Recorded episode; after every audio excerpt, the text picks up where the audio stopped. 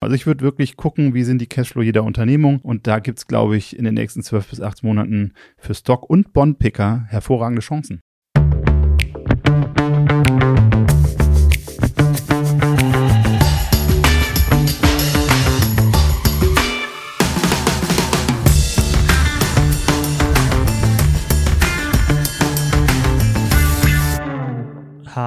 Und herzlich willkommen zu einer neuen Ausgabe von The Message, der Investment Podcast. Uli, diese Woche war ja geprägt wieder von den Zentralbanksitzungen. Es war aber nichts überraschend, ist alles so gekommen, wie wir dachten, oder? Im Prinzip war es so erwartet worden. Die EZB hat nochmal einen Viertelprozentpunkt angehoben, dass der Einlagenzinssatz jetzt auf 4% ge äh, gestiegen ist und das, äh, der Zinssatz, zu dem sich Banken Geld leihen können, auf 4,5%. Das war so erwartet worden. Die Rhetorik war eben auch so, jetzt warten wir erstmal ab aber wir halten die Inflation im Auge, also diese Geldwertstabilität wird hoch ins Schaufenster gehängt.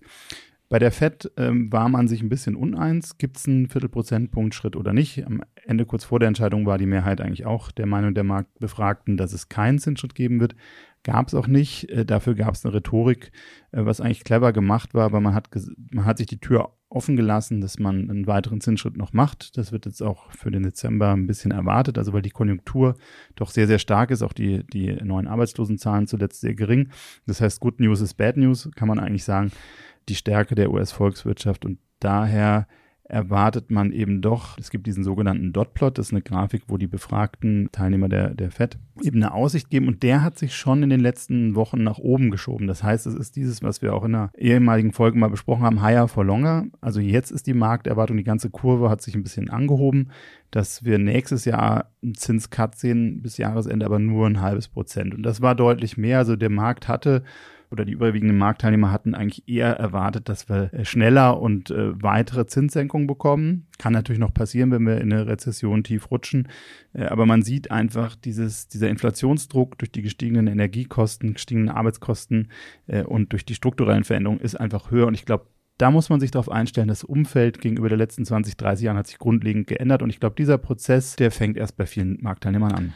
Ist diese Rhetorik auch der Grund dafür, dass der Markt so stark reagiert hat? Negativ reagiert hat? Ich glaube, es ist jetzt so, dass äh, die, also je länger das hoch bleibt, desto anstrengender ist es natürlich auch. Wir haben in den USA viele Private, die auch langfristig verschuldet sind, die Immobilienkredite, Hypotheken, die bis zu 30 Jahren gehen, was wir ja in einer anderen Folge auch schon mal gesagt haben, dass man jetzt weniger Bewegung hat an den Arbeitsmärkten, weil die Leute einfach nicht mehr umziehen. Äh, aber du siehst halt schon für Unternehmen, also Kleinunternehmen zahlen mittlerweile rund 9 Prozent für ihre Kredite, Kreditkarten, Schulden bei, bei bis zu 20 Prozent, wenn du überzogen hast. Und ähm, also auch im Bereich Private Credit werden teilweise bis zu 17 Prozent bezahlt. Also du siehst, das geht jetzt wirklich an, an die Unternehmen, an die Margen. Wenn du Einlagen hast, ist schön, dann kriegst du wieder eine gute Verzinsung. So eine Berkshire haben wir auch drüber gesprochen. Ja. Wenn du dann statt irgendwie 40 Millionen auf einmal 5 Milliarden Zinsen im Jahr bekommst, ist ganz nett. Aber natürlich für die Unternehmen, die die Bilanz ein bisschen gestretched haben, äh, wenn die jetzt refinanzieren müssen, die zahlen natürlich unheimlich mehr. Was für mich aber so schwer zu verstehen ist, wieso nehmen die Investoren das Geld aus dem Aktienmarkt? Weil das ist doch der einzige Platz, wo man vielleicht seine Renditen erzielen kann, um die Inflation auszugleichen. Ja und nein. Also A, es gibt ja für jeden Verkäufer einen Käufer, es nimmt ja dann nur jemand zu einem anderen Preis. Aber der Punkt ist vielleicht der, wir hatten ja sowieso einen Markt, gerade in den USA, der von wenigen Titeln getragen war. Es waren ja wirklich nur eine Handvoll Titel, die den Markt eigentlich wirklich bestimmt haben. Und da sind jetzt vielleicht auch etwas äh, größere Molltöne oder die Bewertungen sind einfach sehr hoch, dass die Leute vielleicht jetzt auch sagen, ach, ich nehme mal ein bisschen Geld vom Tisch und du es gibt in den USA auch das Treasury Direct Programm, da kannst du auch als Privatperson direkt dem Staat Geld ein und da bist du bei Zweijährigen, glaube ich, bei 5 Prozent. Ich meine, 5 Prozent sicher haben oder ähm, ich meine, wenn du dir die Aktienrenditen anguckst, die breite durch die Erwartungen der, der gestiegenen Bewertungen, hast du dort halt auch mittlerweile ein Gap. Die, die Aktienrisikoprämien sind auf dem niedrigsten Stand seit 2007. Also wenn du halt sagst, du nimmst die Treasuries minus die Equity-Risk-Prämie, dann, dann ist es einfach, du gehst ein Risiko ein und du hast natürlich einen risikolosen Zins vermeintlich, der jetzt bei zwei Jahren irgendwo bei 5% liegt. Und da sind vielleicht viele, die dann sagen, ach komm, das, das reicht mir, dann schlafe ich ruhig und habe nicht die Schwankungen im, im Depot. Ein weiterer Punkt ist allerdings, wir haben gesehen, viele Unternehmen haben sich längerfristig verschuldet, auch Privatleute vielleicht durch die Mortgages. Wir haben aber einen großen Teilnehmer in den USA, der der das nicht gemacht hat. Und dort sehen wir nämlich den Staat selber. Du hast in den nächsten zweieinhalb Jahren fast 30 Prozent der Treasuries und T-Bills, die fällig werden. Das heißt, der, der US-Staat in der Riesenverschuldung, der muss sich jetzt refinanzieren. Und wir haben jetzt schon Zinskosten, die liegen irgendwo bei 3,2 Prozent vom GDP, um das Ausmaß mal klar zu machen. Das ist höher als der gesamte Verteidigungshaushalt. Und da siehst du jetzt einfach, was jetzt an Refinanzierungen da kommt. Äh, das, da fragt man sich auch, wo kommt das eigentlich her? Weil du hast Saudi-Arabien und China, die mittlerweile US-Treasuries verkaufen. Vielleicht können wir da auch von so einem Crowding-Out-Effekt sprechen. Was bedeutet Crowding-Out-Effekt? Crowding-Out ist ja eigentlich, dass der Staat fiskalpolitisch irgendwelche Investitionen macht und dadurch privates Kapital verdrängt. In dem Zusammenhang meine ich das aber so, dass ich äh, denke, wenn ich jetzt sage, ich kriege irgendwie fünf Prozent für eine Staatsanleihe, dass eben sehr viel Geld privates Geld auch dann wieder in die Staatsanleihe geht und was natürlich die Zinskosten für andere Marktteilnehmer wieder hochtreibt oder da Geld fehlt. Äh, die Frage ist, wenn diese neuen Anleihen kommen, äh, der US-Staatsanleihen, wer die denn überhaupt alles kaufen soll. Und da ist dann wieder die, die Markträumungsfunktion. Bei einem höheren Zinssatz kauft sie jemand, bei einem geringeren aber nicht. Aber das lastet dann natürlich wieder auf anderen Risikoassets es würde doch bedeuten, dass dann unter diesem Effekt die Wirtschaft eigentlich leidet, weil die Wirtschaft muss mit ihren äh, Unternehmensanleihen auch die Zinsen bieten, die vielleicht der Staat bietet, weil sonst investieren die, die Investoren in die Staatsanleihen anstatt in die Unternehmensanleihen, oder? Genau, also wenn du das so hast, ähm, dürfte das eigentlich die ganze Renditekurve. Wir haben jetzt ja noch sehr, sehr geringe Spreads, also bei High-Yield-Anleihen und auch bei äh, Investment-Grade Du hast vermeintlich geringe Spreads. ist halt die Frage, wirst du für dieses Risiko überhaupt adäquat bezahlt?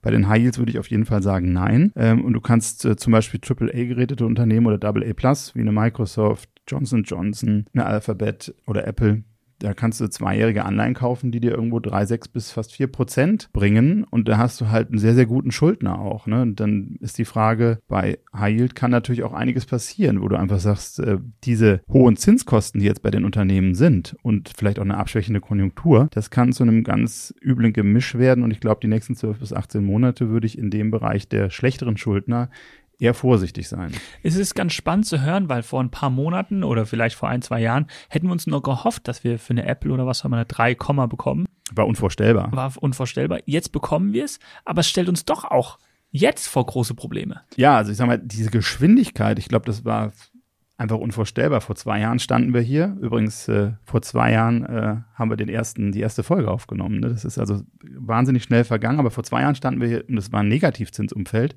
Und jetzt stehen wir hier und du bist bei 5% für US-Staatsanleihen. Ja? Von der USA zu China hatte ich noch eine, eine Frage an dich. Und zwar habe ich kürzlich gelesen, dass ein Fondsmanager geschrieben hat, dass China aktuell uninvestierbar sei. Wie stehst du zu der Aussage? Das deckt sich mit einem Chefsvolkswirt, der letztens eine Präsentation gehalten hat von einem sehr großen Haus. Der hat genau dasselbe gesagt. Ich glaube, China ist jetzt einfach auf einem ja, absteigenden Ast, weiß nicht, ob man es so sagen kann, aber wir haben dort ziemlich viele Probleme. Wir haben eigentlich eine riesen Immobilienblase und äh, wir hatten jetzt mit Country Garden nach Evergrande da eben auch einen zweiten Fall.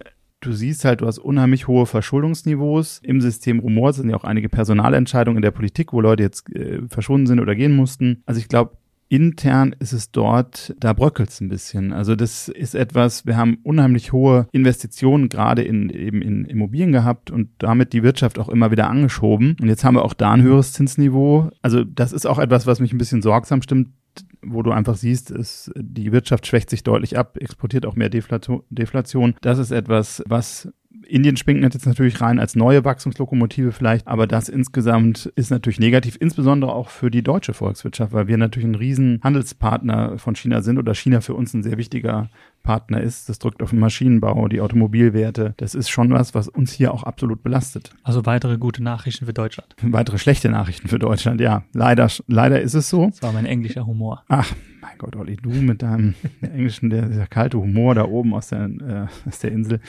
Ja, aber mal andersrum gesprochen, dieses Abkühlen in China sieht man auch am Kupferpreis, der jetzt den drei Monatstief gemacht hat. Also Dr. Kopper sagt man ja auch immer, ist eben etwas, wo, wo man den, den Puls der Wirtschaft fühlen kann, der Weltwirtschaft. Der ist sicherlich schwächer. Aber der Ölpreis ist aktuell, steht wieder gut da, oder? Der Ölpreis steht gut da ähm, und ich glaube, das ist eine Besonderheit. Darüber haben wir in alten Folgen ja auch schon öfter diskutiert. Wir haben durch das ganze ESG-Thema natürlich einen CapEx-Zyklus, wo einfach immer weniger in die fossilen Energien investiert worden ist. Und wir haben jetzt den Punkt, dass wir Saudi-Arabien haben, die die Fördermengen runtergenommen haben. Ist das nicht der einzige Grund, warum der Ölpreis steigt? Hm, das würde ich so, also man hat teilweise vielleicht einen höheren Verbrauch. Wir haben einige Kapitalmarktteilnehmer, die spekulativ long gegangen sind. Da werden wieder die Hedgefonds zitiert. Aber was man nicht vergessen darf, wir haben zwar auf der einen Seite die Produktionskürzung oder vermeintliche Produktionskürzung. Es gibt auch Spezialisten, die sagen, Saudi-Arabien kann gar nicht mehr fördern. Also, dass da eben vielleicht auch ein Kalkül hintersteckt, um die Karten nicht offen zu legen, dass man gar nicht mehr so leistungsfähig ist, wie viele denken. Aber wir haben auf der anderen Seite natürlich die USA, die durch die SPR, die Strategic Petroleum Reserve, massiv Öl in den Markt gebracht haben. Du siehst, die USA haben einfach durch ihre Strategic Petroleum Reserve eben auch um diese Wirtschaft zu stützen, um damals war ja der, der Preis für Gas, also für, für Benzin bei 4 Dollar. Und das ist natürlich etwas, was die Konjunktur abwügt, den Konsumenten. Das ist in den USA absolut Gift. Das heißt, man hat diese Strategic Petroleum Reserve, die einfach auch eine Sicherheit, eine geopolitische Sicherheit gibt, die hat man angezapft. Und nur um das mal zu verdeutlichen, also die hatte einen Lagerbestand, heute ist ja alles transparent im Internet verfügbar, von 621 Millionen Barrel im Juni 2021. Fast forward zwei Jahre später sind wir bei 347 Millionen Barrel.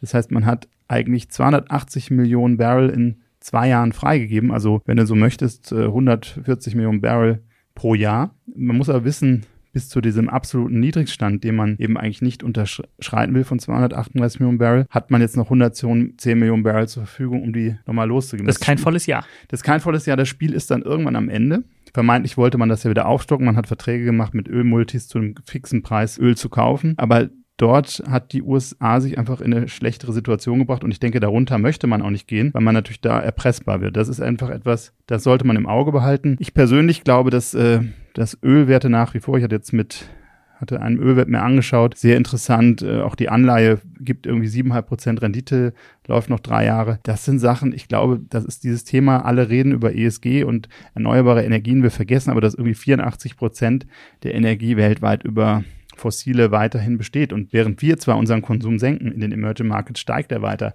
Also das ist, wir sind da in, in einer gewissen Blase und ich glaube, da nicht zu investieren, äh, führt zu einem, kann zu einem Ölpreisschock führen, der dann auch schlimmere Auswirkungen hat. Ich glaube, da muss man, wir müssen uns leider damit beschäftigen, dass diese Transition weg von den Fossilen noch dauert und deshalb wir auch die in den nächsten Jahren noch weiter brauchen werden. Wir stehen ja eigentlich in einer Art Zwickmühle, weil entweder wir konzentrieren uns auf das Thema Nachhaltigkeit, ziehen es knallhart durch und wir kriegen das Problem auf der fossilen Seite oder wir investieren Vollgas in die fossile Seite und ähm, ignorieren vielleicht die Nachhaltigkeitsseite und haben vielleicht nicht die Zukunft, die wir haben. Also die Wahrheit liegt wahrscheinlich irgendwo in der Mitte. Ich glaube, du musst aktuell beides machen weil sonst hast du da auch ein Problem. Also ich glaube, wir kommen da einfach nicht drum rum. Natürlich macht es Sinn, Technologien zu fördern, äh, sauberer zu werden, weniger zu verbrauchen, vielleicht auch mal über den öffentlichen Nahverkehr nachzudenken, um dort Konzepte für mehrere Leute auf einmal in einem Fahrzeug zu bringen, dass wir da einfach umdenken. Das ist, glaube ich, das Wichtige. Was ist dann dein Gameplan für die nächsten paar Wochen? Also ich denke immer ein bisschen längerfristig. Also mein Gameplan für die nächsten zwölf bis 18 Monate mit einem Caveat natürlich. Sag mal, Mark Twain hat ja mal gesagt, Prognosen sind eine schwierige Sache, vor allem wenn sie die Zukunft betreffen. Also deshalb immer mit einem Grain of Salt hier, ist auch keine Anlageempfehlung. Also ich glaube, wir haben eine Abschickung der Konjunktur in China,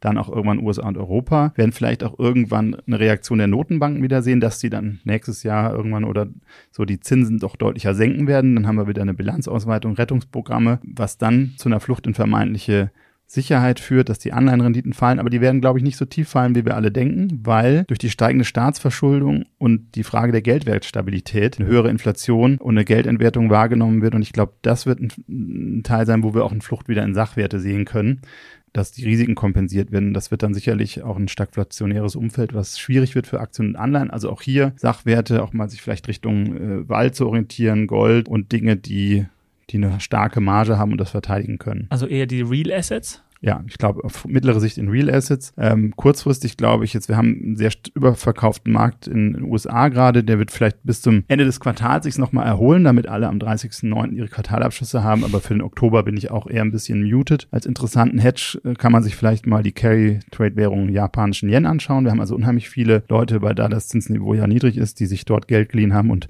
vermeintlich habe ich gelesen, ist der Trade in lateinamerikanische Anleihen zu gehen, weil die eben viel gezahlt haben. Also der Yen ist sicherlich ein Aus ausgleichendes Element. Äh, Wenn es mal wirklich knallt und Kredite zurückgeführt werden, könnte es also sein, dass der Yen stark nach oben geht. Vielleicht sind japanische Aktien hier etwas, wo man dann auch, wenn man den Yen offen lässt, die sowieso billiger sind als US-Pendants und da noch den eingebauten Hedge hat. Aber wie gesagt, keine Anlageempfehlung, nur ein offener Gedanke. Eine Empfehlung, die du aber schon aussprechen könntest, wäre ähm, Rendite oder Sicherheit. Worauf konzentrierst du dich für die nächsten paar Monate? Also ich glaube, man muss sehr bewusst äh, und das spricht auch wieder eher für aktives Management, also Fokus auf Qualität, Fokus auf die Sicherheit der Gegenparteien, ähm, eine Sicherheit der Zahlungsströme darauf achten, ähm, und ich glaube, das ist etwas, ich stelle mich auf eine höhere Volatilität, höhere Schwankungsbreiten in den nächsten 12 bis 18 Monaten ein, die sicherlich auch gute Chancen hervorbringen werden, da bin ich mir relativ sicher. Aber ich glaube, man sollte doch sehr auf Sicht fahren und genau wissen, was man im Portfolio hat. Und auch bei den Tech-Werten sehen wir jetzt einen gewissen Crack ähm, und ich nenne das mal Beta-Risiko. Also wenn letztendlich auch ETFs oder andere verkaufen müssen oder wollen, dass einfach die Aktien, die vielleicht gut gelaufen sind, weil sie hoch in Indizes gewichtet sind und die Zuflüsse hatten, dass die jetzt vielleicht auch ein Risiko irgendwann haben, dort ein bisschen unter die Räder zu kommen. Also ich würde wirklich gucken, wie sind die Cashflow jeder Unternehmung und da gibt's glaube ich, in den nächsten zwölf bis 18 Monaten für Stock- und Bondpicker hervorragende Chancen. Also lange Rede, kurzer Sinn, Tendenz zur Sicherheit? Tendenz zur Sicherheit, um dann die Chance wahrzunehmen. Klasse. Vielen lieben Dank für deine Zeit und deine Einblicke und bis nächste Woche bei D-Message, der Investment Podcast.